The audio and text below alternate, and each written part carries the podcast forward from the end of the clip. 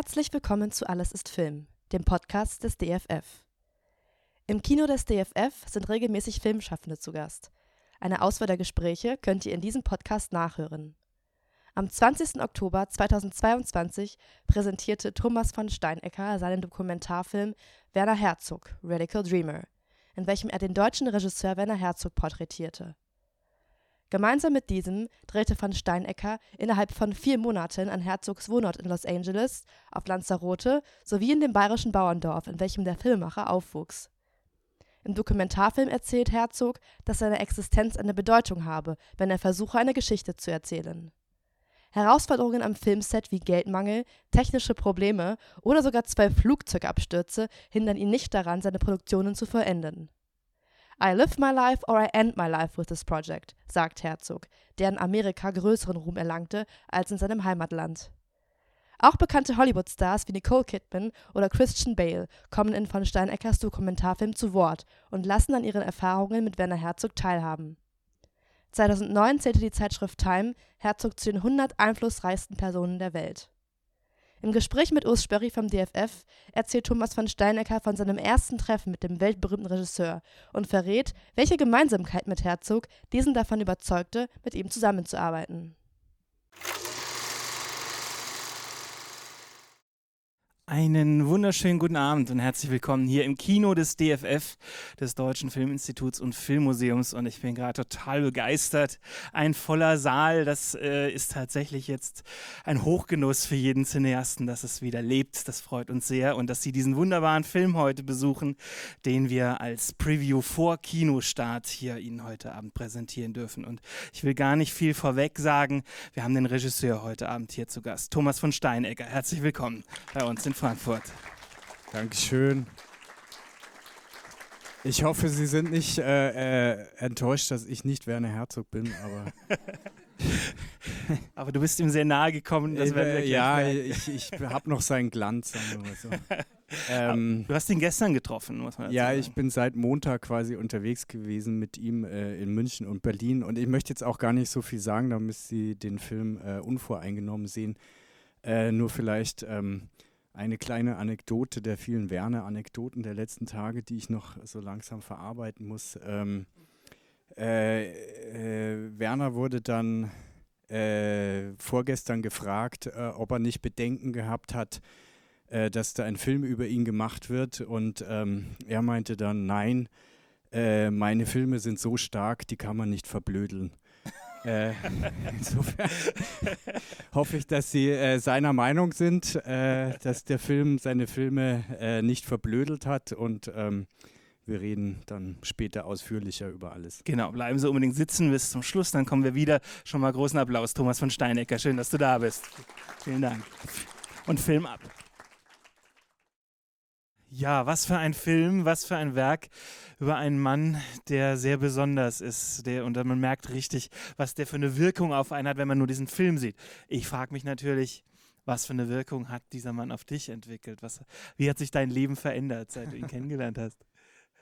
Oh, gar nicht so groß eigentlich. Also äh, ich habe ja schon gesagt, ich bin noch so am Verarbeiten, was da eigentlich passiert ist. Ich habe jetzt äh, zwei Jahre an dem Film gearbeitet äh, vor ziemlich genau zwei Jahren äh, habe ich äh, den Lucky angerufen und gefragt, den ich nicht kannte, ob, äh, ob man einen Film machen könnte. Und äh, dann hat es ein Jahr gedauert, wo ich Werner mehr oder weniger über Skype kennengelernt habe, weil äh, wegen Corona und ich auch nicht nach Los Angeles fliegen konnte. Und dann war mal in München, da haben wir uns getroffen. Äh, und dann haben wir ziemlich vor genau einem Jahr haben wir zu drehen angefangen. Es waren dann vier Monate ähm, an den Drehorten, die man da gesehen hat. Ich würde ähm, kurz einhaken wollen, dieses erste Treffen. Ja. Magst du mal beschreiben, wie das ist? Äh, hat er da quasi gesagt, äh, ich habe selber Ideen, wie das aussehen soll dann? Oder nee, dann hätte ich den das? Film auch nicht gemacht. Also es war schon immer klar, auch ähm, äh, von meiner Seite aus, dass, dass entweder ich kann den Film so machen, wie ich ihn machen möchte, oder der Film wird nicht gemacht. Aber das, da ist er auch, das sieht man, glaube ich, auch in den äh, Aufnahmen auf Lanzarote, wo er diese Workshops gibt. Ähm, äh, er ist ein unglaublich äh, großzügiger Mensch, der auch sofort spürt, wenn da äh, ein Projekt ist, was, was eine, eine klare Vision hat. Und dann unterstützt er diese Vision ohne Wenn und Aber, auch wenn ihm das irgendwie, wenn das nicht seine Ästhetik ist, aber äh, er ist ein unglaublich guter Lehrer. So. Und äh, das erste Treffen, äh, das war im Nachhinein hatte ich Glück, dass Corona war, weil ähm, äh, es ist ja immer total schwierig, wenn man jemanden trifft, äh, der einen nicht kennt und man, man kennt ihn aber, ja.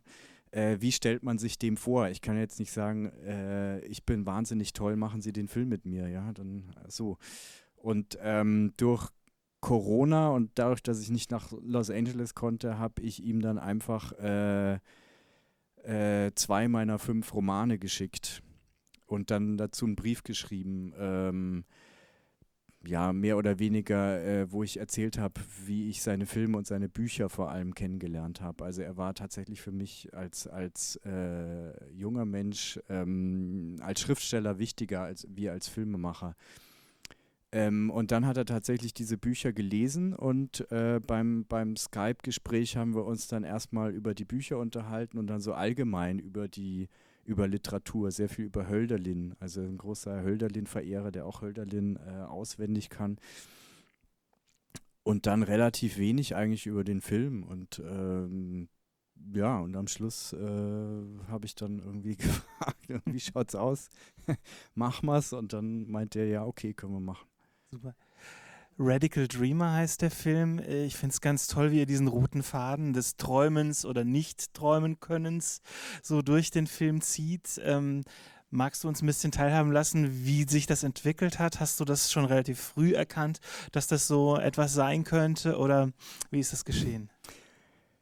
Ja, also es ist ja immer äh, die Magie des Films, dass man, dass man nicht alles in der Hand hat. Das ist äh, beim Buchschreiben äh, ist man irgendwie so Master of the Universe. Man kann, äh, jedes Wort stammt von einem selbst und man kann bestimmen, wohin die Reise geht. Beim Film gibt es so viel ähm, Gewerke, die auch mitbestimmen. Also äh, Kameramann, ganz wichtig, Schnitt, wahnsinnig wichtig, Musik, ja. Ähm, und äh, klar, es war, war einerseits gab es Vorgaben dadurch, dass wir wussten, okay, wir, der Zeitplan ist ziemlich straff und man hat jetzt diese vier Monate zum Drehen. Wo ist Werner in diesen vier Monaten und was, was wird er dort erleben? Äh, da folgen wir ihm. Und natürlich war irgendwie klar, dass, dass, dass ich in Sachrang mit ihm drehen muss, weil Sachrang, äh, wer seine Autobiografie gelesen hat, weiß es auch, äh, da nimmt Sachrang ungefähr ein Drittel des Buches ein. Das ist ein wahnsinnig wichtiger Ort für ihn. Ähm, das war irgendwie klar. Äh, es war auch natürlich klar, dass diese Geschichte mit Fitzcarraldo vorkommen muss, dass Agire vorkommen muss, dass Klaus Kinski irgendwie vorkommen muss, ohne dass es sich jetzt zu sehr doppelt mit den Geschichten, die man sowieso schon kennt. Ja, das war so ein bisschen die Schwierigkeit, dass man, ähm, dass man, dass ich natürlich letztlich Geschichten erzähle, die ein äh, Herzog-Fanatiker, wie äh, wie ich dann erfahren habe, es ziemlich viele gibt, äh, die diese Geschichten natürlich kennen. Trotzdem habe ich versucht, sie nicht zuletzt dadurch, dass ich viele Leute aus dem Umfeld zum ersten Mal interviewt habe, dass ich sie anders erzählt habe. Ähm, sehr wichtig für Werner, aber auch für mich war, dass diese die Filme, die er in seiner Amerika-Zeit, die er noch immer andauert, gemacht hat äh, und die sich auch nicht nur auf die Dokumentarfilme beschränkt, von denen man vielleicht ein paar kennt äh, in Deutschland, sondern eben auch diese Spielfilme, dass die gefeatured werden, ja. Also der, äh, um es kurz zu machen, der eigentlich die, die Struktur war, äh, war von Anfang an ziemlich klar. Ich saß jetzt neben dir auch, während du mitgeguckt hast und du hast auch öfter mal richtig herzlich gelacht auch noch. Also hat richtig gemerkt, ihr habt auch einen Humor reinbringen wollen in diesen Film, in ja, der nicht Montage. nur wollen, ne? sondern er ist ja drin. Ja. Genau. Also äh, das, äh, ich glaube, das kommt immer zu kurz, dass, dass äh, die Filme von Werner eigentlich wahnsinnig humorvoll sind. Auch bei, dem, bei den Darstellungen von Kinski. Äh, das kann man ja durchaus auch äh, als, als tragikomisch mindestens auffassen, ja. Ähm, noch dazu kommt, glaube ich, dass er, er, ist halt Bayer, ja, und ich komme aus dem Nachbartal, wo er aufgewachsen ist, bin ich geboren worden und aufgewachsen. Insofern. Das verbindet. Ja. Aber das, das verbindet auch so äh, das Bayerische, was, wo, wo glaube ich, Leute, die nicht aus Bayern kommen, immer äh, so ein bisschen vor den Kopf gestoßen sind äh, und auch nicht klar einordnen können, aber zwischen den Zeilen ist da immer wahnsinnig viel Humor. Ja? Und das Dablecken spielt immer eine große Rolle. Apropos bayerisch, ähm, er spricht fast den gesamten Film über Englisch. Ja. Ähm, wie, das war seine Entscheidung, oder? Nee, äh, ich wusste, dass die Frage kommt. Okay. äh, nee, die, die, ähm, das hat mit der etwas komplexen äh, Produktion des Films zu tun, weil der Film ist, ist eine deutsch-englisch-amerikanische Koproduktion.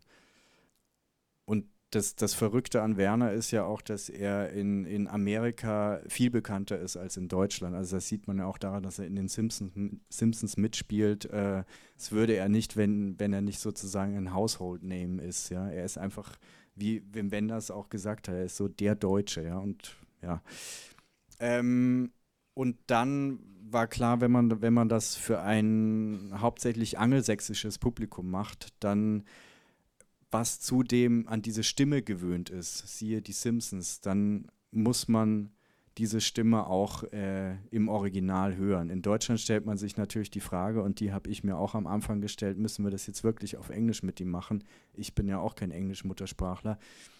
Ähm, die anderen sprechen ja Deutsch, das ist ja das. Je, genau, aber die Hauptfigur sollte eben Englisch sprechen. Das war letztlich äh, eine der wenigen Entscheidungen, die von den Produzenten getroffen wurde und der ich mich gefügt habe, ja. Wobei sich das dann wunderbar ergeben hat, weil eben bei diesem ersten Treffen, das sieht man ja auch in Sachrang, war dann äh, Werners Frau Lena zufällig dabei. Das war nicht geplant. Ähm, das habe ich am Abend davor erfahren. Und das, äh, dadurch war es dann natürlich, dass er Englisch spricht, weil mit ihr, obwohl sie Russin ist, spricht er Englisch. Ihr hattet eure Premiere bei einem richtig großen Festival, bei Telluride in den USA auch. Und äh, mich würde natürlich interessieren, wie waren da die ersten Reaktionen und unterscheiden die sich eventuell äh, von denen, die du in Deutschland schon erlebt hast? Ähm, ja, also äh, generell ist, glaube ich, ist es genau äh, irgendwie entgegengesetzt. Das, das äh, deutsche Publikum ist mehr so an dem amerikanischen Teil interessiert und da erstaunt und auch irgendwie in Awe von den, von den Stars, die man da auffährt. Äh, und das amerikanische Publikum weiß relativ wenig über den neuen deutschen Film und wenn dann irgendwie ein Mann in Lederhose durchs zerstörte München läuft, ist so, wow, look at that und so, ja. Also so, und das, das, die Premiere war insofern äh, special, weil das war an Werners Geburtstag.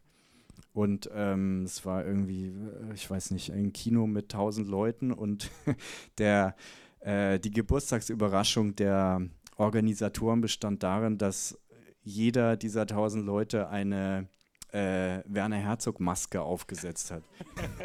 und er kam ins Kino und hat sich selber, es war so Being, being John Malkovich. Weiß nicht, ob, das, ob er sich so gefreut hat. Ich habe das Foto gesehen, war ein bisschen spooky. Ja. ja. ja. Nee, aber toll. Aber das ist vielleicht auch das Stichwort. Wir wollen das Gespräch auch nicht alleine führen. Das heißt, wenn Sie sich beteiligen möchten, geben Sie ein kurzes Zeichen und ich komme mit dem Mikro zu Ihnen. Relativ am Anfang des Films, da war Herr Herzog noch ein junger Mann, vielleicht 35, 40, sagte er, dass Filmemachen keine gute Tätigkeit ist dass man aufpassen müsste, nicht zu viel davon zu machen. Und jetzt macht aber 40 Jahre später immer noch Filme. Mhm. Sind Sie diesem Phänomen auf die Spur gekommen? Hängt es vielleicht damit zusammen, was zum Schluss anklang, er hätte jetzt wieder die volle Kontrolle? Ja, also ich glaube, es ist einfach undenkbar, dass er, ähm, dass er aufhört, Filme zu machen. Das äh, kennt, dieser Künstlertyp ist ja auch bekannt. Das ist ein Mensch, der für seine Arbeit lebt da gibt es auch, also klar, er hat so Hobbys. FC Bayern München ist zum Beispiel ein großes Hobby von ihm und äh, Steaks braten aber äh, und lesen, aber so viele andere Hobbys hat er nicht. Also wenn man mit ihm spricht, was machst du, wie geht's dir, dann ist auch immer sofort das erste, das nächste Filmprojekt oder die nächsten Filmprojekte, weil er immer mehrere gleichzeitig hat.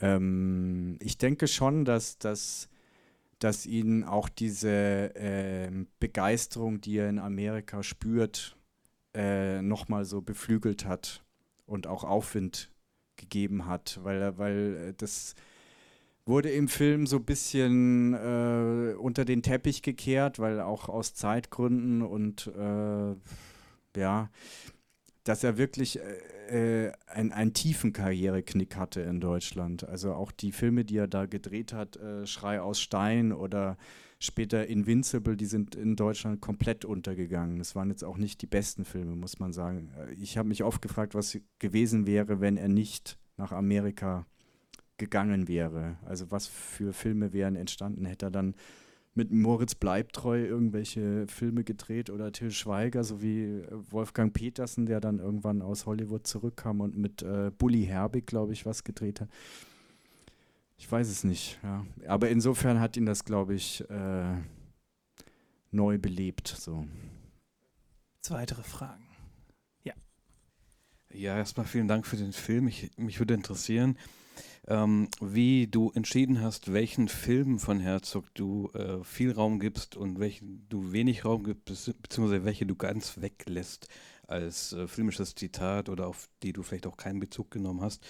Weil ähm, du gibst in drei Produktionen mit Kinski relativ viel Raum, andere kommen eher wenig zum Zug und mich würde einfach dein Prozess in interessieren. Wie hast du entschieden oder nach welchen Kriterien hast du ausgewählt? Äh, ja, sehr gute Frage, auch schwierige Frage. Also sagen wir mal, zwei Filme mit Kinski waren gesetzt. Fitzcarraldo ist so zentral, äh, das musste rein, auch weil wir einfach ähm, dieses, dieses äh, nie gezeigte Material von der ersten Fassung zur Verfügung gestellt bekommen haben. Das ist, ähm, man hätte da noch mehr reinschneiden können, das hat sich dann einfach nicht ergeben, aber es gibt tatsächlich äh, eine ganze halbe Stunde von dem, von dem Film, die ich auch nicht kannte.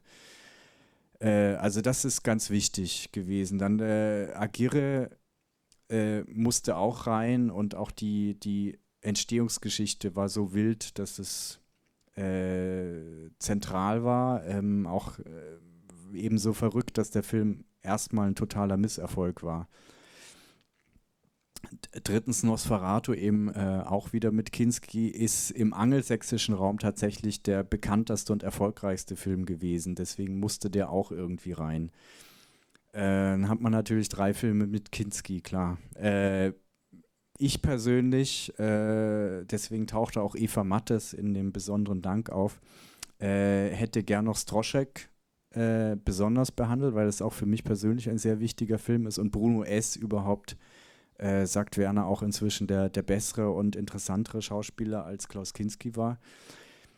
Ähm, und ich hatte eben auch ein Interview mit Eva Mattes geführt und das, äh, das hat sich irgendwie nicht ergeben, rhythmisch. Also man sitzt dann im Schneideraum, hat äh, so sieben Minuten Ausflug zu Bruno S. und mit Interview Eva Mattes und Stroschek und es genau da hängt dann der Film. Und dann Kill Your Darlings, dann muss das eben rausgeschnitten werden, ja. Also es sind oft dann auch so, so Sachen, die im, im Schneideraum passieren. Was mir wichtig war, äh, war zum Beispiel, dass Lektion in Finsternis reinkommt, weil das ein Dokumentarfilm ist, der nicht so bekannt ist tatsächlich, der aber in meiner Herzog Top Ten ganz oben rangiert. Ja. So. Ich würde da gerne eine Frage noch anschließen, weil ich finde Mick Jagger in dieser Rolle äh, ganz famos und faszinierend und weiß da ehrlich gesagt oder wusste sehr, sehr wenig darüber. Hat er noch auch ein bisschen dir das erläutert, wie es dazu kam? Weil ich meine, auch damals war Mick Jagger schon eine richtig große Nummer. Ähm, ja, also äh, die kannten sich vorher jetzt auch nicht, aber Mick Jagger äh, kannte eben die, die Filme von, von Werner und war dann bei der Anfrage äh, wohl leichter zu überzeugen als Jason Robards. Also ähm, dieses, dieses andere Material ist tatsächlich auch äh, sehr sehenswert, muss ich sagen. Es ist einfach, man kann eben auch nicht alles in so 100, 105 Minuten reinpacken. Ja. Wo, wo kriegt man das zu sehen? Das liegt jetzt, glaube ich, offiziell in der Kinemathek und ist da bestellbar. Ja. In Berlin. Ja, alles klar. gibt es. Äh, ich muss auch noch sagen, es hat dummerweise nach, nach äh, Picture Lock hat nach einem Jahr beharrlichen Nachfragen hat Mick Jagger einem Interview zugestimmt und Nein. das war natürlich Oh, ähm, bitte. bitter, ja. Aber gut. Es ist auch so eine wunderbare Szene geworden. Gibt es weitere Fragen? Ja, ich komme zu Ihnen. Also ich hätte es nicht geglaubt, aber es ist ein Film geworden, der der vielseitigen oder disparaten Persönlichkeit von Werner Herzog gerecht wird. Wie haben Sie das geschafft? Ja, danke für, für das Kompliment. Ich, ich weiß es nicht. Ich habe einfach. Äh, ich glaube, wir, wir haben so ein, eine gegenseitige Vertrauensbasis gefunden, ohne dass wir viel reden mussten. So über die Literatur und über das Bayerische und äh, irgendwie, äh, ohne da jetzt irgendwas zu überstrapazieren, sind wir uns doch irgendwie so im, im Wesen ähnlich. Ja ohne dass ich jetzt in den Urwald muss, aber so im, im, im in den Basic, ba im Basic Stuff sind wir uns ähnlich. Und ähm, da muss man nicht viel reden. Da geht man an den Drehort und dann, dann nickt man sich zu und legt los. In dem Zusammenhang möchte ich vielleicht eben auch nochmal auf dich kurz zu sprechen kommen, weil du eben nicht nur Filme machst. Das ist jetzt quasi zwar dein erster Kino-Dokumentarfilm, aber fürs Fernsehen hast du schon viele tolle Porträts vor allen Dingen gemacht. Du schreibst, wir haben es schon gehört, Romane, Comic-mäßig bist du auch aktiv, hast wahnsinnig viele Preise gewonnen, wenn man sich deine Biografie durchliest. Welchen Stellenwert hat das Filmemachen da? Und erwarten wir jetzt auch noch mehr Kino von dir? Also, ja, also ehrlich gesagt hat das Kino einen sehr geringen Stellenwert äh, in meiner Arbeit, obwohl ich es jetzt die letzten Jahre hauptsächlich gemacht habe. Ähm, mir macht es einfach sehr viel Spaß. Es ist so auch vielleicht das, was, was, ähm, was Werner zu so einem Filmfanatiker macht. Es ist ja nicht nur das Produkt, was man da sieht, sondern dann die, vor allem die Dreharbeiten selber sind wirklich so ein, ähm, ja, wie so ein ekstatischer Zustand. Du nimmst einfach deine ganze Umwelt viel intensiver wahr, als wenn du normal durchs Leben gehst. Du triffst Leute, die du sonst nie treffen würdest. Ähm, erfährst Geschichten, fährst an Orte.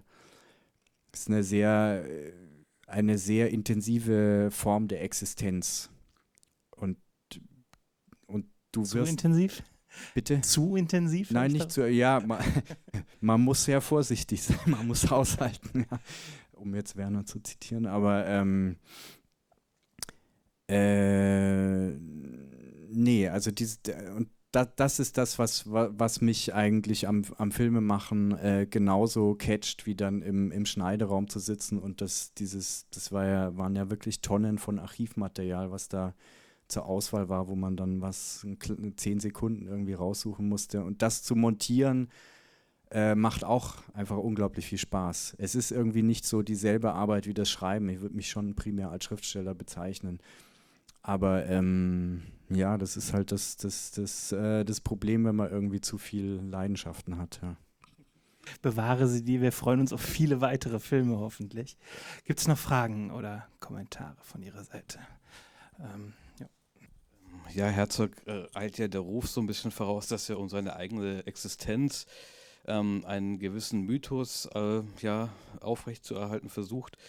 Und ähm, ich glaube, was dir gelungen ist, ist relativ außergewöhnlich, dass er dich so lang, äh, so nah an sich herangelassen hat, äh, weil es auch schon Biografen gab, denen das nicht gelungen ist. Meine Frage wäre, gab es Bereiche, die du gerne von ihm erfahren hättest oder Themen, die du in Interviews gerne erfragt hättest, wo er dann äh, gemeint hat, stopp, hier möchte ich nicht äh, klar werden oder hier möchte ich Ach nicht. so, nee, eigentlich nicht, weil mich, also dieses ganze Privatleben und Frauengeschichten, das hat mich nie interessiert. Also das ist auch etwas, was, was nicht in diesen Film gehört hätte. Das wäre natürlich ein großes Thema gewesen. Aber das war, das spielt fürs Werk keine Rolle. Mich hat er äh, interessiert, woher diese, woher diese Bilder kommen, unter welchen Umständen sie entstanden sind, auch welche, welche Leute daran beteiligt waren. Das war so für mich auch die große Chance des Films, neben Werner zum Wort, zu Wort kommen lassen, dass man die Leute, die jetzt noch leben, äh, sich einmal greift und, und ihre Perspektive auf das Ganze anhört. Und waren die sofort alle bereit mitzumachen oder hat es manchmal auch Überredungskunst bedurft? Also der, der zweite Kameramann, der jetzt äh, in den 70er Jahren sehr wichtig war, der diese, der, der, zum Beispiel Jeder für sich und Gott gegen alle, den Kaspar Hauser Film gedreht hat, Schmidt Reitwein, der genauso toll ist wie, wie Thomas Mauch, der, äh, der wollte nicht. Ja, ähm, sonst lass mich überlegen, ja. Also das, das, das Erstaunliche war, dass die ganzen Hollywood-Stars sofort an Bord waren. Es war dann eher schwierig, da einen Termin zu finden eben. Also Nicole Kidman hat irgendwie ein Dreivierteljahr gebraucht, bis man dann so kurz vor knapp noch einen Termin hatte.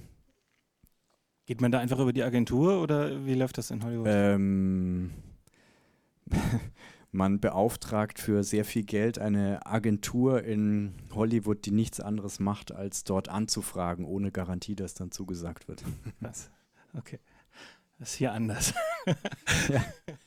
Sehr gut. Ja, ich wollte noch eine Szene mal ansprechen, die du nicht im Film hast, die mich aber auch immer äh, fasziniert hat in den letzten Jahren, in einem Film von Edgar Reitz, ähm, Die andere Heimat. Da gibt es ganz am Schluss, äh, also spielt im äh, 19. Jahrhundert, ganz am Schluss eine Szene, da ist Edgar Reitz, ein Bauer in Schabach und von ferne kommt Humboldt angereist, der eben dort den Gelehrten sucht in Schabach und äh, fragt Edgar Reitz, wohin muss ich? Und dieser Humboldt, das ist eben Werner Herzog. Und die beiden sind so miteinander verbunden, auch über Thomas Mauch natürlich. Aber es passt eben auch genau zu diesem Bild. Herzog, der rausgegangen ist, Reiz, der hier geblieben ist, der sich sogar dezidiert so mit diesem Heimatbegriff auseinandergesetzt hat. Hat Herzog noch ein Heimatgefühl in irgendeiner Weise? Ja, absolut, halt zu Bayern und vor allem zu Sachrang. Also da ist er wirklich jedes Jahr und geht zum Wasserfall und ins Wirtshaus und ähm, also er, er, ist einfach auch, auch hörbar in Los Angeles immer noch ein Bayer. Mhm. Ja. ja. Nee, also und ich finde das großartig, wie du eben diese Welten zusammengebracht hast. Da kann ich mich nur anschließen. Gibt es noch weitere Fragen oder Kommentare? Ansonsten kann ich ihn nur sehr ans Herz legen, denn es ist besonders wichtig am allerersten Wochenende des Kinostarts, äh, dass da viele Menschen in die Kinos gehen. Hier in Frankfurt wird er im Malsehen zu sehen sein, oder? Ich, ich hoffe es, ich denke, ja. Ich habe irgendwie sowas gehört. Ja. Genau, also dann sagen Sie es bitte weiter. Nächste Woche Donnerstag startet dieser wunderbare Film und wir sagen jetzt schon mal einen großen Applaus und vielen Dank, dass du gekommen bist. Dankeschön, Thomas von Steinecker, vielen, vielen herzlichen Dank. Danke.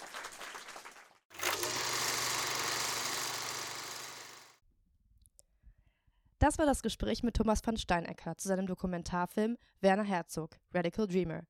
Wenn ihr Lust auf weitere Gespräche rund ums Thema Film habt, abonniert gerne unsere Podcasts Alles ist Film und Filmgeschichte in Objekten. Vielen Dank fürs Zuhören.